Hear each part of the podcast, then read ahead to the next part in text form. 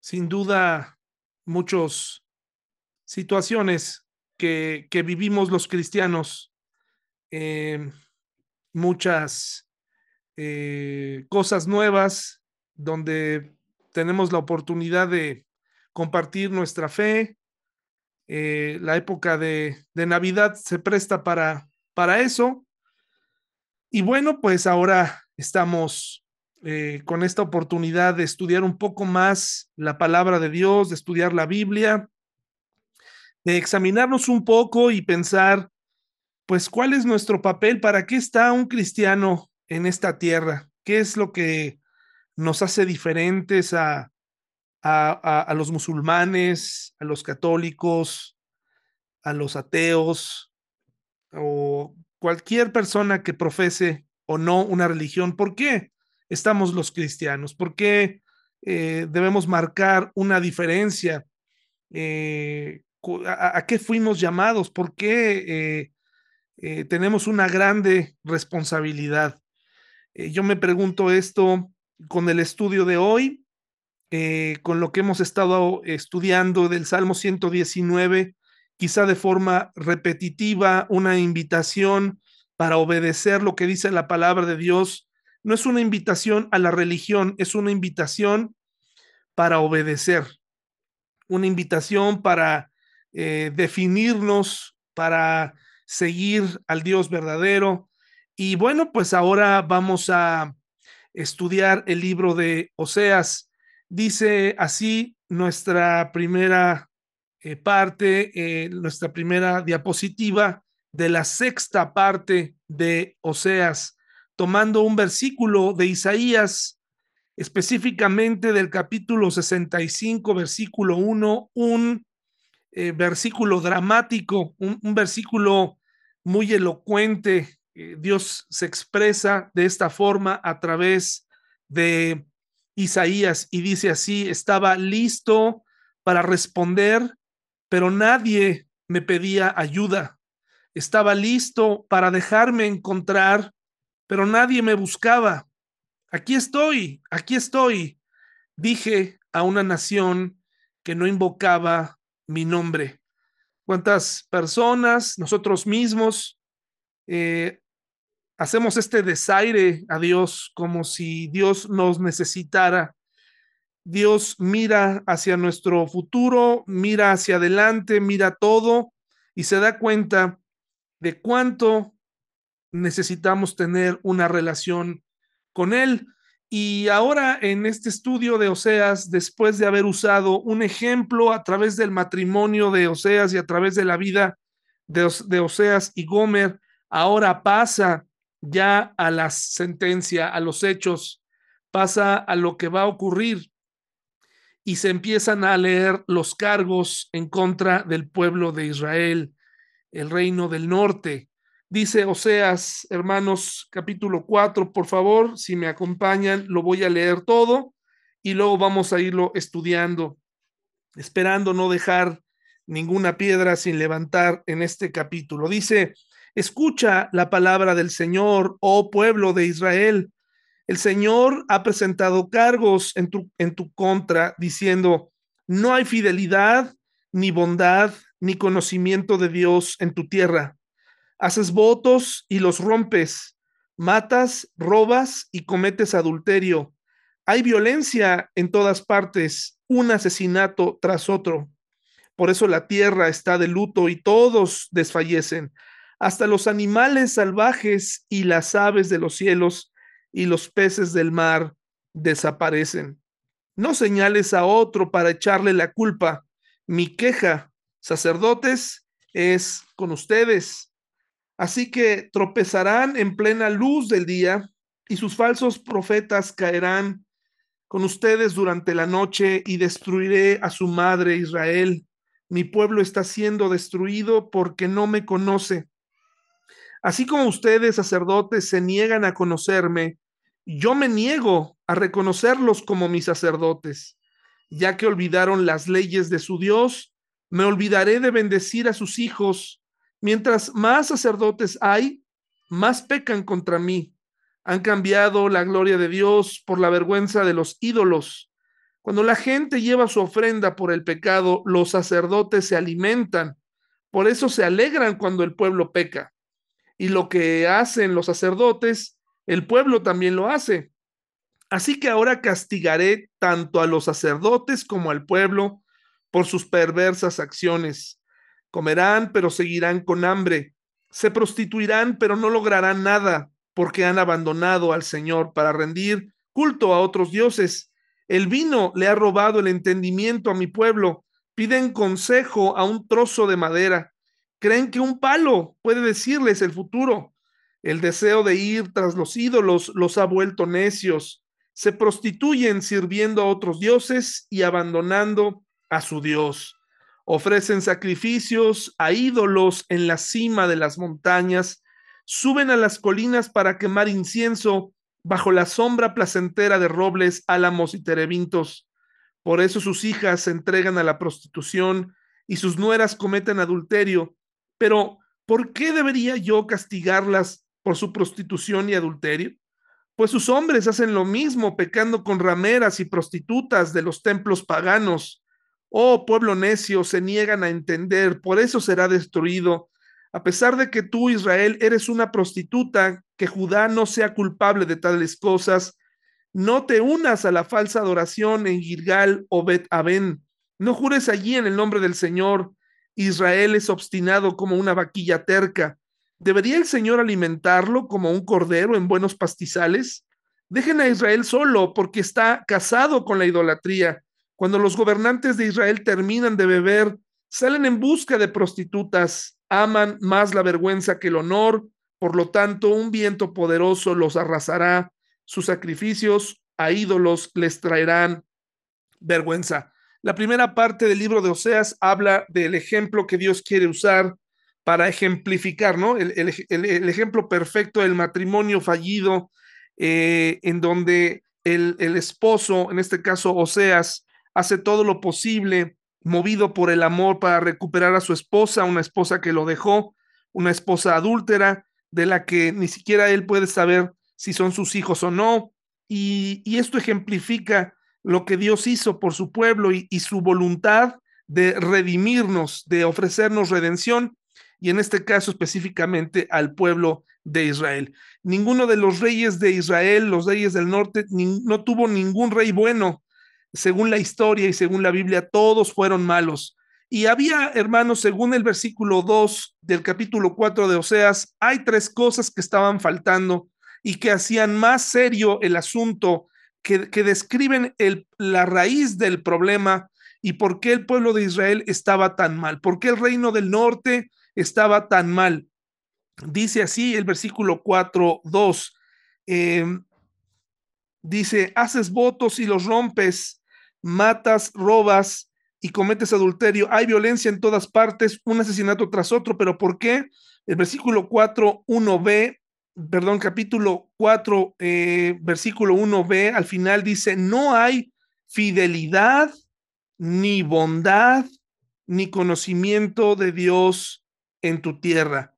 Tres aspectos muy importantes que vamos a hablar esta noche para ti que te has conectado, que nos has acompañado, que, que te has dado un tiempo para estar aquí con nosotros aprendiendo de la palabra de Dios. Y hoy quiero hacerte pensar en estas tres características. No hay fidelidad, no hay bondad, ni conocimiento de Dios en la tierra, y por eso estaban como estaban. De la analogía a la sentencia. En primer lugar, dice, no hay fidelidad para nada ni para nadie, mucho menos para Dios. Y muy sencillo, Dios a través de Oseas dice, haces votos y los rompes. No hay fidelidad. Los votos se asocian al matrimonio, por supuesto. Ya vimos en las semanas pasadas que no hay peor pecado que traicionar a la persona que amas, ¿no? Traicionar al amor, traicionar a esa persona que ha ofrecido todo. Y bueno, esto ocurría vez tras vez con Dios, una y otra vez, una y otra vez. No hay fidelidad. Esto nos lleva a pensar un poco en lo que hablábamos el domingo. Eh, una persona que tiene una mente dividida, una lealtad dividida, pues no puedes confiar en esa persona porque no sabes si cuentas o no con ella, no sabes si estará contigo mañana, no sabes si va a cambiar de opinión, no sabes eh, quién es realmente, no la conoces, no hay fidelidad, puede ah, comprometerse eh, contigo en algo, pero puede ser muy solemne al grado de llegar al juramento y aún así inmediatamente romper los votos. Así están los matrimonios hoy en día. Uno de mis trabajos seculares es atender gente en, sus bodas eh, mediante eh, la elaboración de su ceremonia y como maestro de ceremonias, ¿no?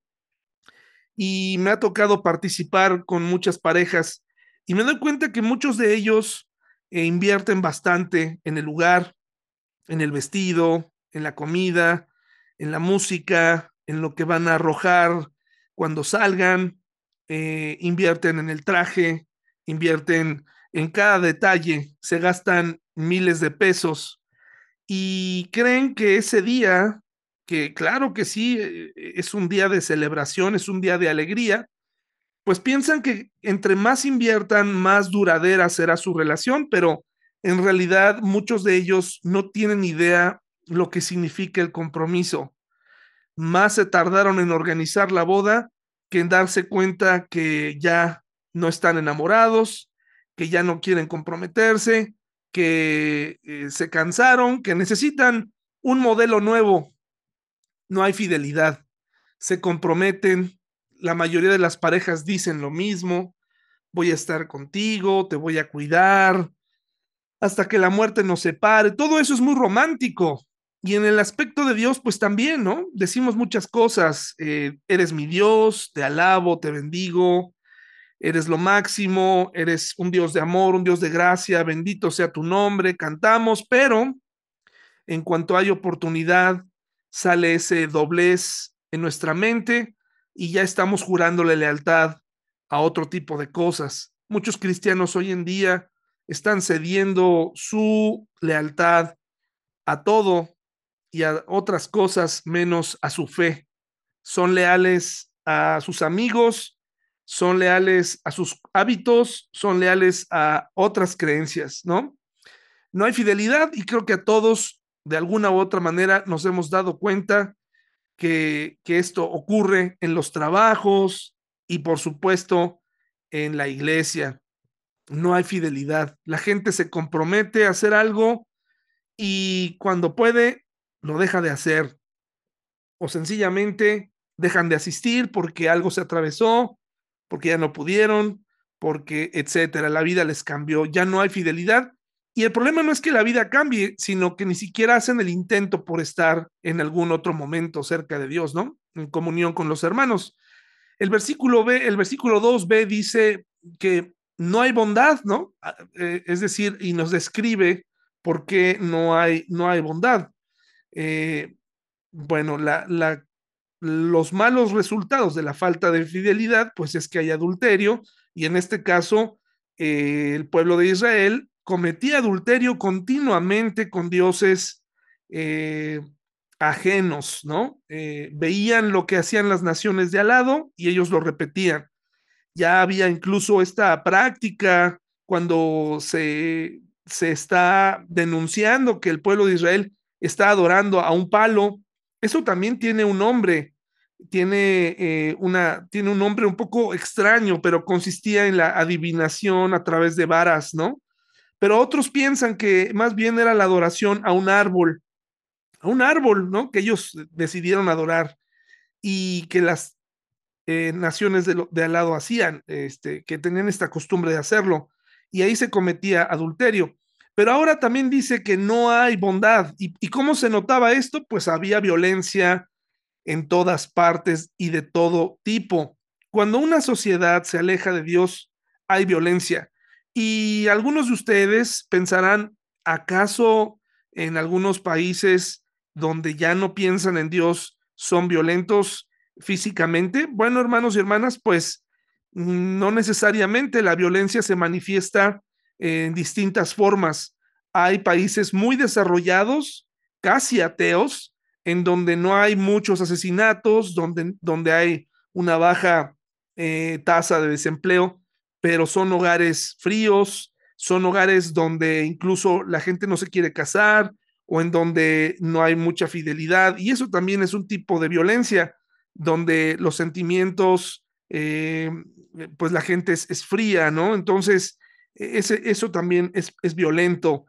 Pero bueno, en este caso había violencia, dice la palabra de Dios, en todas partes y se manifestaba en un asesinato tras otro. Imagínense, la ley había hecha, había sido dejada a un lado y la gente estaba matando sin mayores problemas. Estaban asesinándose, eh, ya no le tenían temor a la ley, ya no la respetaban y entonces ellos decían, pues eh, yo resuelvo esto tomando la vida de mi prójimo, un asesinato tras otro. Dice también la, algo muy importante es, no hay conocimiento de Dios. Dice el versículo 4, eh, dice, no señales a otro para echarle la culpa. Mi queja, sacerdotes, es con ustedes. Es decir, los sacerdotes que tenían la responsabilidad de compartirle la ley a las personas habían dejado de cumplir con estas labores. El versículo 7 dice, mientras más sacerdotes hay, más pecan contra mí, han cambiado la gloria de Dios por la vergüenza de los ídolos. Versículo 9 dice, y, los que y lo que hacen los sacerdotes, el pueblo también lo hace. Así que ahora castigaré tanto a los sacerdotes como al pueblo por sus perversas acciones.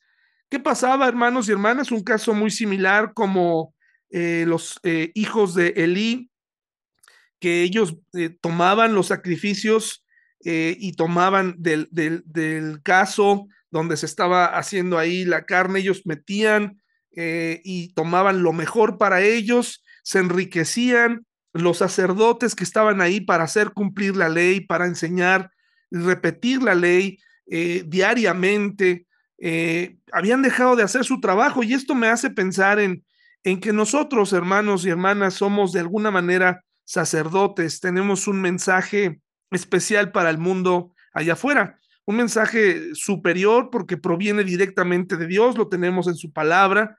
Eso no nos hace a nosotros mejores, nos hace especiales porque el Señor nos ha elegido, nos ha salvado y ahora podemos compartirlo con libertad, con humildad, pero pareciera que el cristiano, en vez de practicar eh, cosas buenas, cosas lindas, en vez de hacerse más a Dios, nos hacemos más al mundo, nos camuflamos en, costumbres, en, en, esta carrera interminable por, por tener más.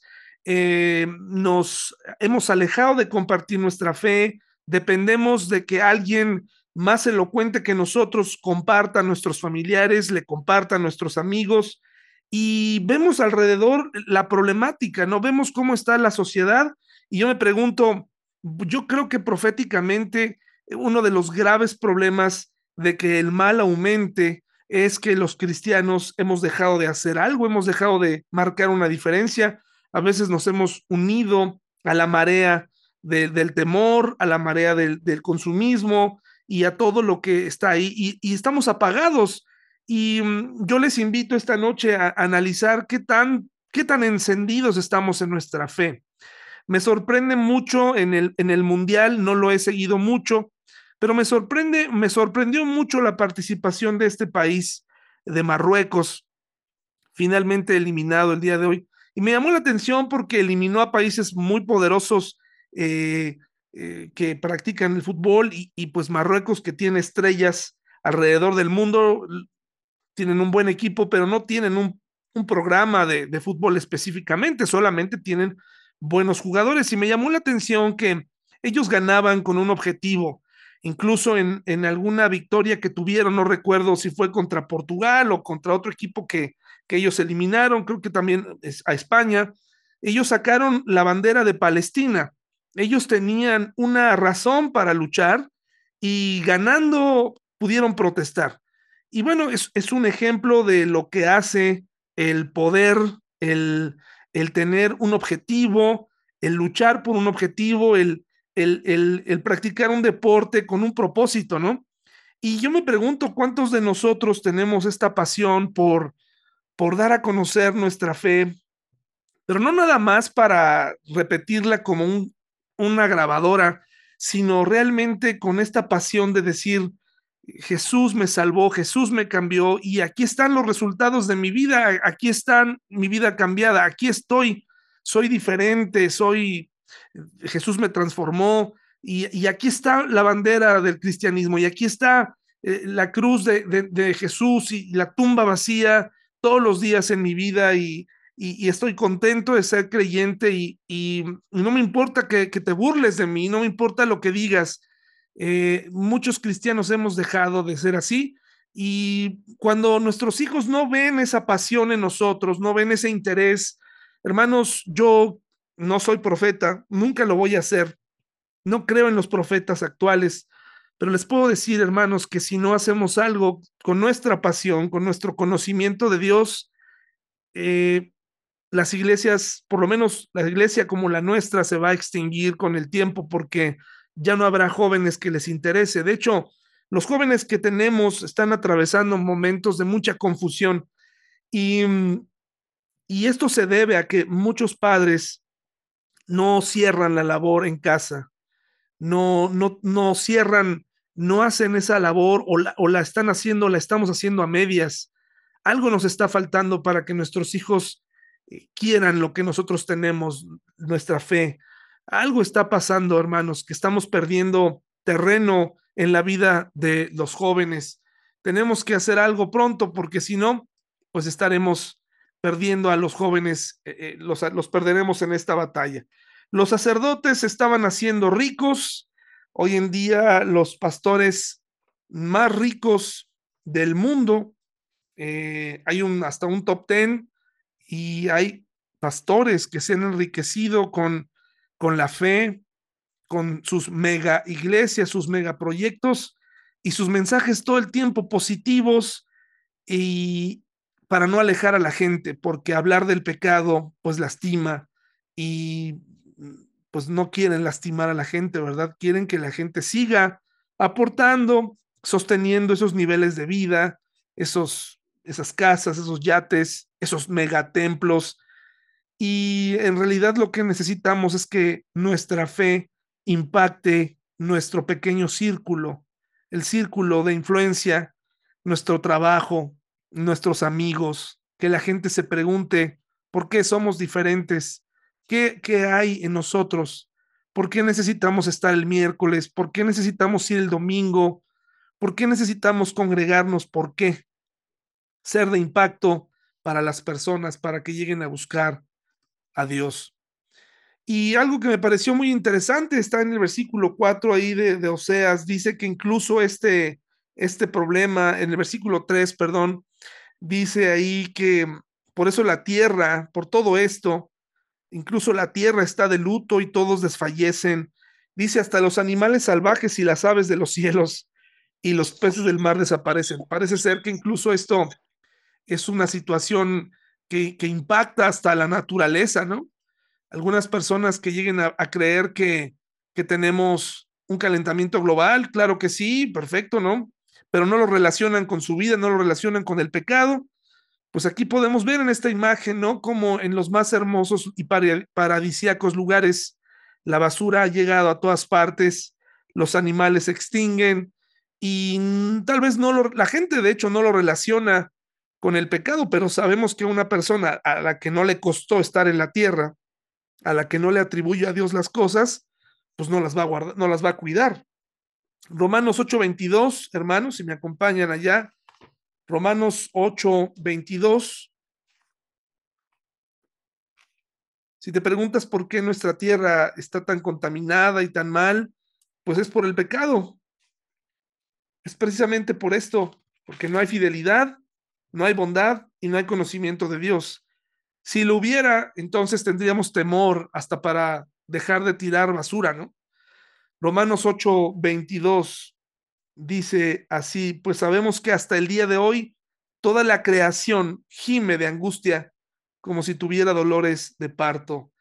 Mm, esta tierra ah, es, es el hogar, esta creación de Dios hermosa, es el hogar de un grupo de personas que ha vivido colonizándola, conquistándola, acabándose la tierra y no valorando hasta que se nos va el agua, la valoramos, hasta que pasamos, padecemos un poco de hambre, pero nuestra seguridad en que dar por hecho que el día de mañana obtendremos todo eso, que el día de mañana va a salir el sol, que tendremos para una chamarra, que tendremos para comer, nos hace olvidarnos que Dios es el proveedor, que esta tierra la creó el Señor, es su creación, pero esta creación llora, esta creación se queja porque es casa de gente pecadora que la lastima.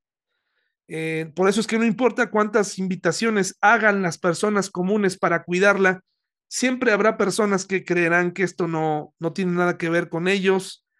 Y nosotros también aquí podemos conocer como, como cristianos, recordar que esto se debe precisamente al pecado de nosotros, al pecado del hombre que está eh, tomando, dando por hecho que, que es dueño de todo.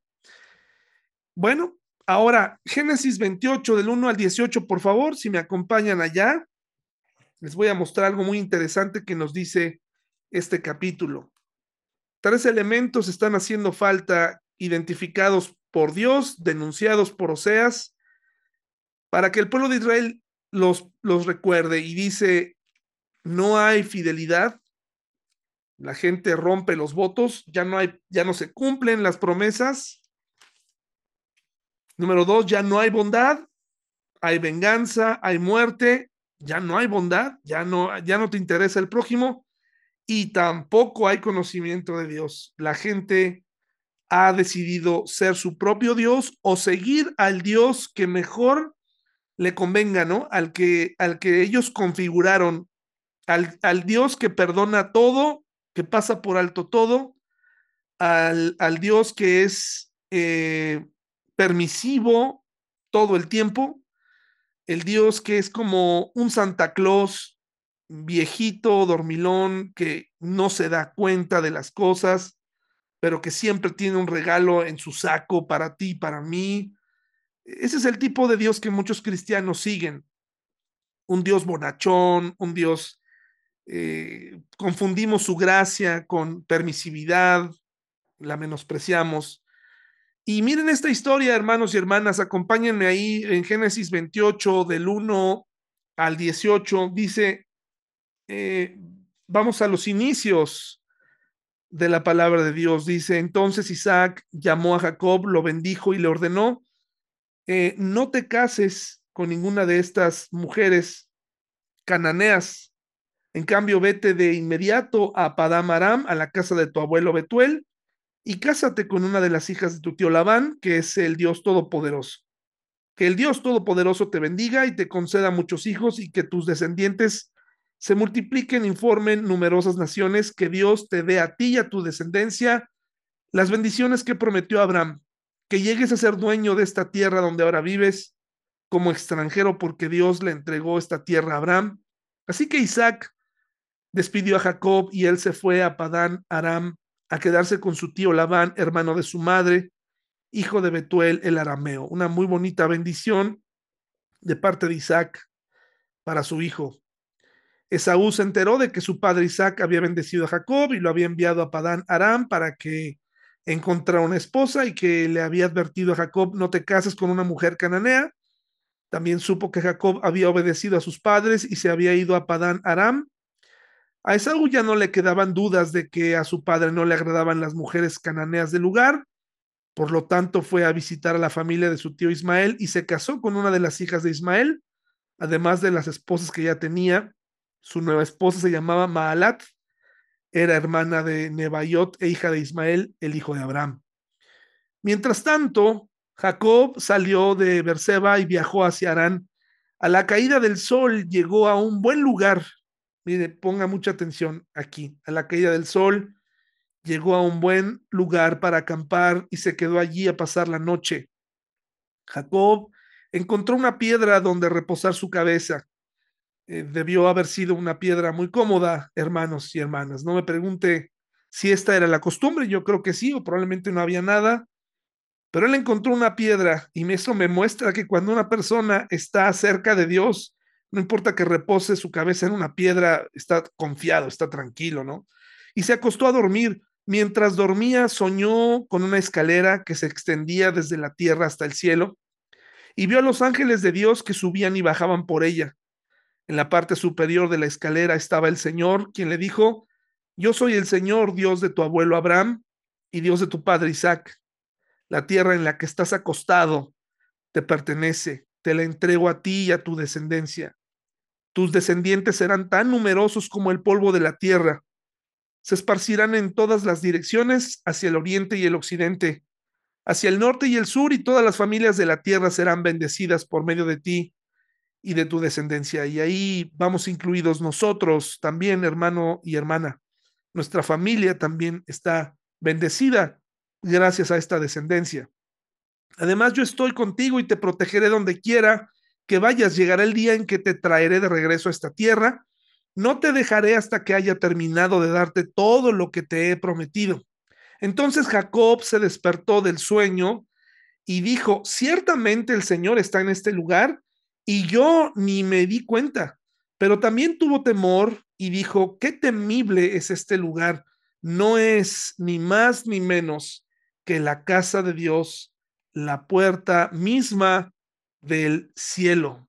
A la mañana siguiente Jacob despertó muy temprano y erigió una columna conmemorativa, la piedra en la que había reposado la cabeza, y después derramó aceite de oliva sobre ella. Llamó a aquel lugar Betel, que significa casa de Dios, aunque antes se llamaba luz. Luego Jacob hizo el siguiente voto, si Dios en verdad está conmigo y me protege en este viaje, y si Él me provee de comida y de ropa, y si yo regreso sano y salvo a la casa de mi padre, entonces el Señor ciertamente será mi Dios, y esta piedra que levanté como columna conmemorativa será un lugar de adoración a Dios, y yo le daré a Dios una décima parte de todo lo que Él me dé.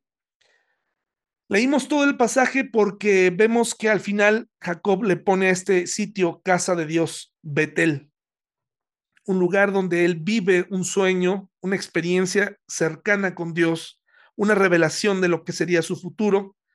Él viene con la bendición de su padre, él viene, nos cuentan un poco lo que sucede con Esaú, que estaba haciendo todo lo contrario, pero vemos que una persona que está cerca de Dios puede descansar hasta en una piedra viene, ve una visión, se ve una escalera y se ven cosas maravillosas, pero él no solamente recibe la visión de lo que va a tener, sino lo que va a ocurrir con su descendencia y que va a ser una bendición para todo el mundo.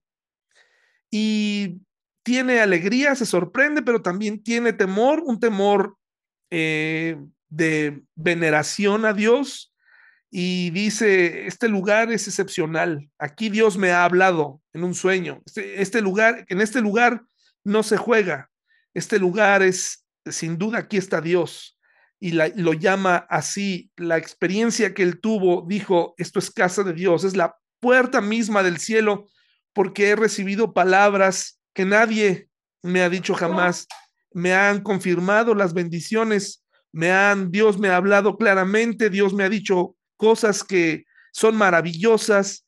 Y me imagino que él ahí ah, se ha haber preguntado, pues, ¿quién soy yo? Tan es así que dice, pues si todo es verdad, yo voy a regresar y voy a adorar a Dios y le voy a dar la décima parte de todo lo que él me dé y Dios lo bendijo.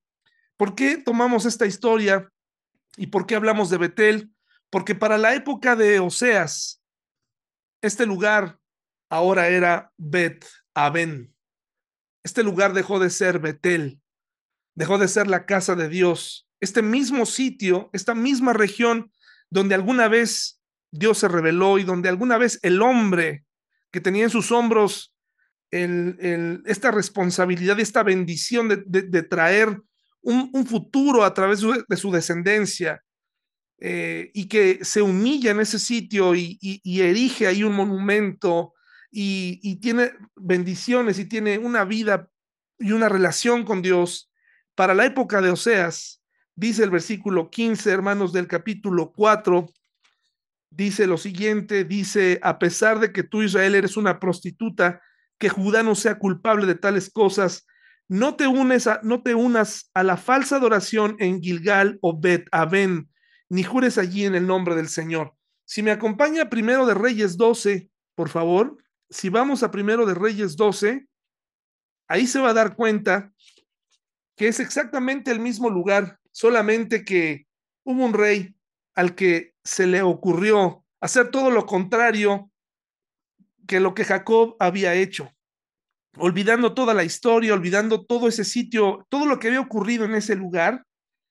Este hombre se le ocurre, le parece buena idea crear un centro pagano de adoración. Mire, vamos a leerlo ahí en Primero de Reyes 12, 25 al 33, para que sepa lo que pasó. Dejó de ser Betel y ahora se convirtió en Bet Aben, que significaba casa de perversidad. La gente en la época de Oseas tuvo el cinismo, tuvo el, descaro de llamarle a ese lugar todo lo contrario, de ser la casa de Dios se convirtió en la casa del, del perverso, la casa, una casa de perversión.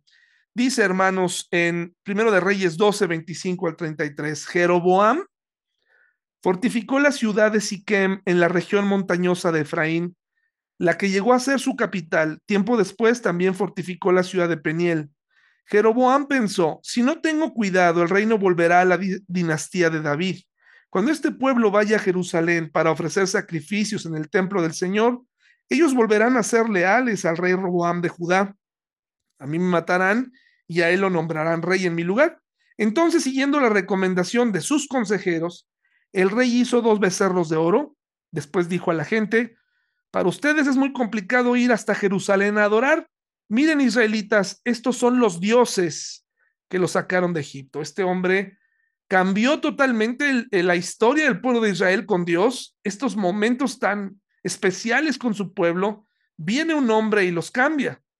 Jeroboam colocó uno de los ídolos con forma de becerro en Betel y el otro lo puso en Dan, es decir, en ambos extremos de su tierra. Esto llegó a ser un gran pecado porque la gente rendía culto a ídolos y viajaba hasta Dan al norte para rendir culto al becerro que estaba allí. Además, Jeroboam construyó edificios en el mismo sitio de los santuarios paganos y consagró sacerdotes de entre la gente común, es decir, personas que no pertenecían a la tribu sacerdotal de Leví. También instituyó un festival religioso en Betel que se celebraba el día 15 del octavo mes y que era una imitación del, del festival de las enramadas en Judá. Allí en Betel Jeroboam ofrecía sacrificios a los becerros que había hecho y nombró sacerdotes para los santuarios paganos que había construido. Así que el día 15 del octavo mes, una fecha que él mismo, que él mismo había designado, Jeroboam ofreció sacrificios sobre el altar de Betel. Él instituyó un festival religioso para Israel y subió al altar a quemar incienso. Qué fácil fue transformar un lugar sagrado, un lugar de adoración, en un lugar perverso. Qué fácil es, pero qué difícil es, hermanos, hacerlo al revés. Tu casa se puede convertir en el máximo centro de idolatría en un día, en una semana. Tus hijos y tú y yo podemos convertirnos en eh, elementos, en sacerdotes de lo más pagano que hay. Pero qué difícil es regresar a ser un lugar donde se pueda decir casa de Dios. Qué fácil es que todos empiecen a hablar con un lenguaje soez, sucio, con un lenguaje de negocios todo el tiempo, con una vida vacía. Eso es bien fácil. Es fácil echar a perder eh, lo que nuestros hijos ven, lo que nuestros hijos oyen. Eso es muy fácil. Qué fácil es, hermanos, dejar de asistir a la iglesia, qué fácil es dejar de tener compromiso, qué fácil es convertirse en personas infieles, malas y ser ignorantes de la palabra de Dios. Eso es muy fácil.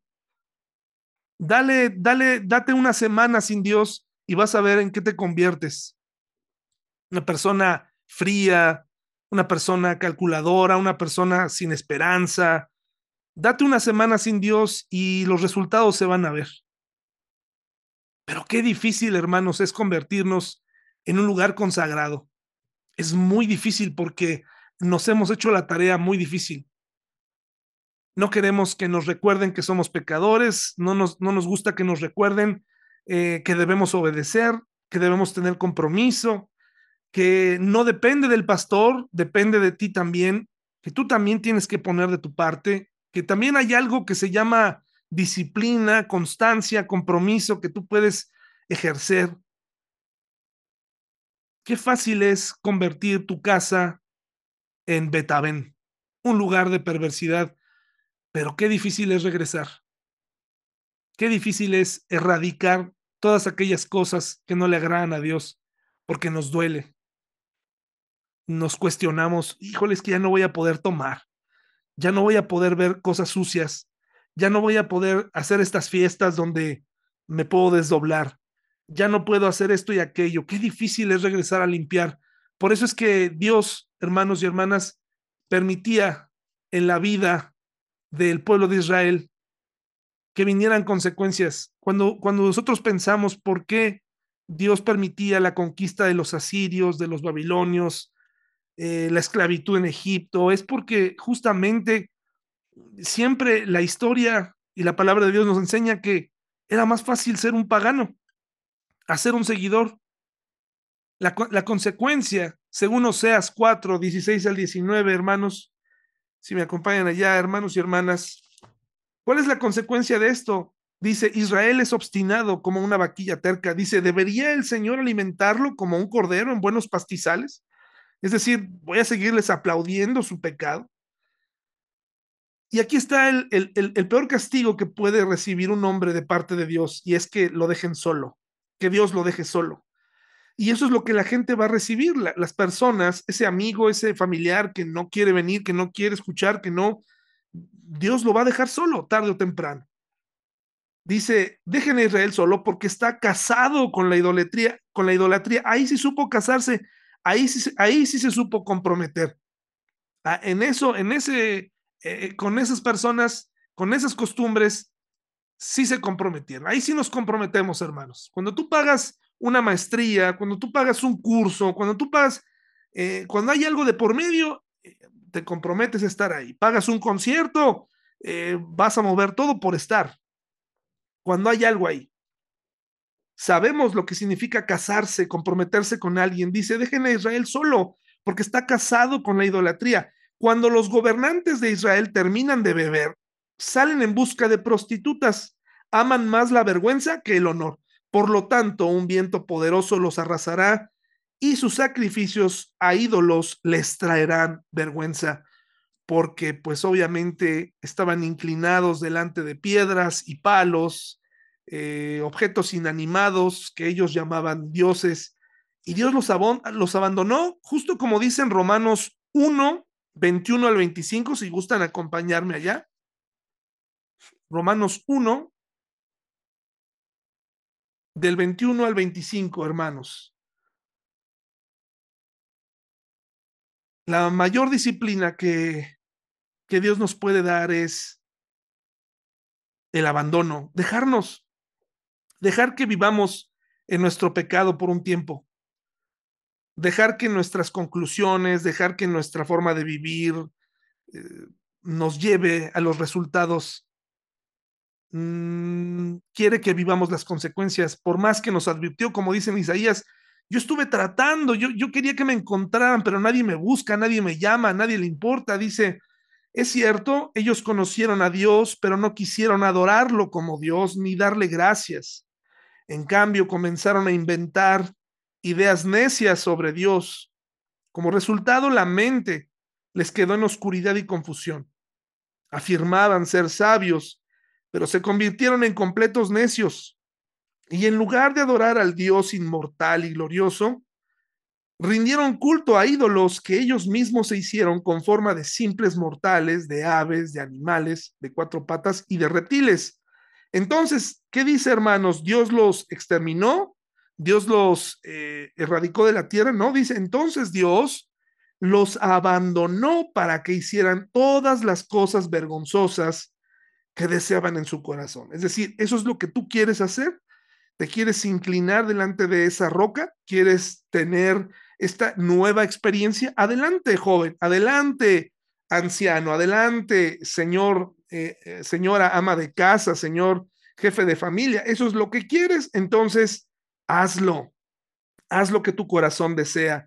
Y como resultado, usaron sus cuerpos para hacerse cosas viles y ¿qué dice? ¿Que los exaltaban? No, el pecado degrada, aunque parezca que exalta, degrada, es decir, te, humilla. Dice que hicieron cosas viles y degradantes entre sí, cambiaron la verdad acerca de Dios por una mentira y así rindieron culto y sirvieron a las cosas que Dios creó, pero no al Creador mismo, quien es digno de eterna alabanza. Amén. Note la emoción de Pablo en este último renglón, donde dice, eh, solamente a Dios se merece toda la alabanza. Y mire lo que dice el 26, por esta razón Dios los abandonó, es decir, dejó que así como los dejó que ellos hicieran todas estas cosas vergonzosas, lo que su corazón les pedía, también los dejó que hicieran lo que su cuerpo les pedía. Hermanos, una de las cosas que debemos evitar tú y yo y que tenemos que pedirle a Dios que nos ayude es pedirle a Dios que no nos permita hacer lo que nuestro corazón quiere y tampoco lo que nuestras pasiones quieren a través de nuestro cuerpo. Son esas dos cosas que deben estar en nuestra mente. Señor, mi corazón quiere hacer esto, pero mi corazón es engañoso. Señor, no lo permitas. Puede ser que parezca, ¿no? Que es una buena intención, pero Señor, tú conoces mi corazón. No quiero seguir mi corazón, quiero seguirte a ti. Y tampoco quiero seguir lo que mi cuerpo me dice, porque mi cuerpo lo único que quiere es practicar sus pasiones.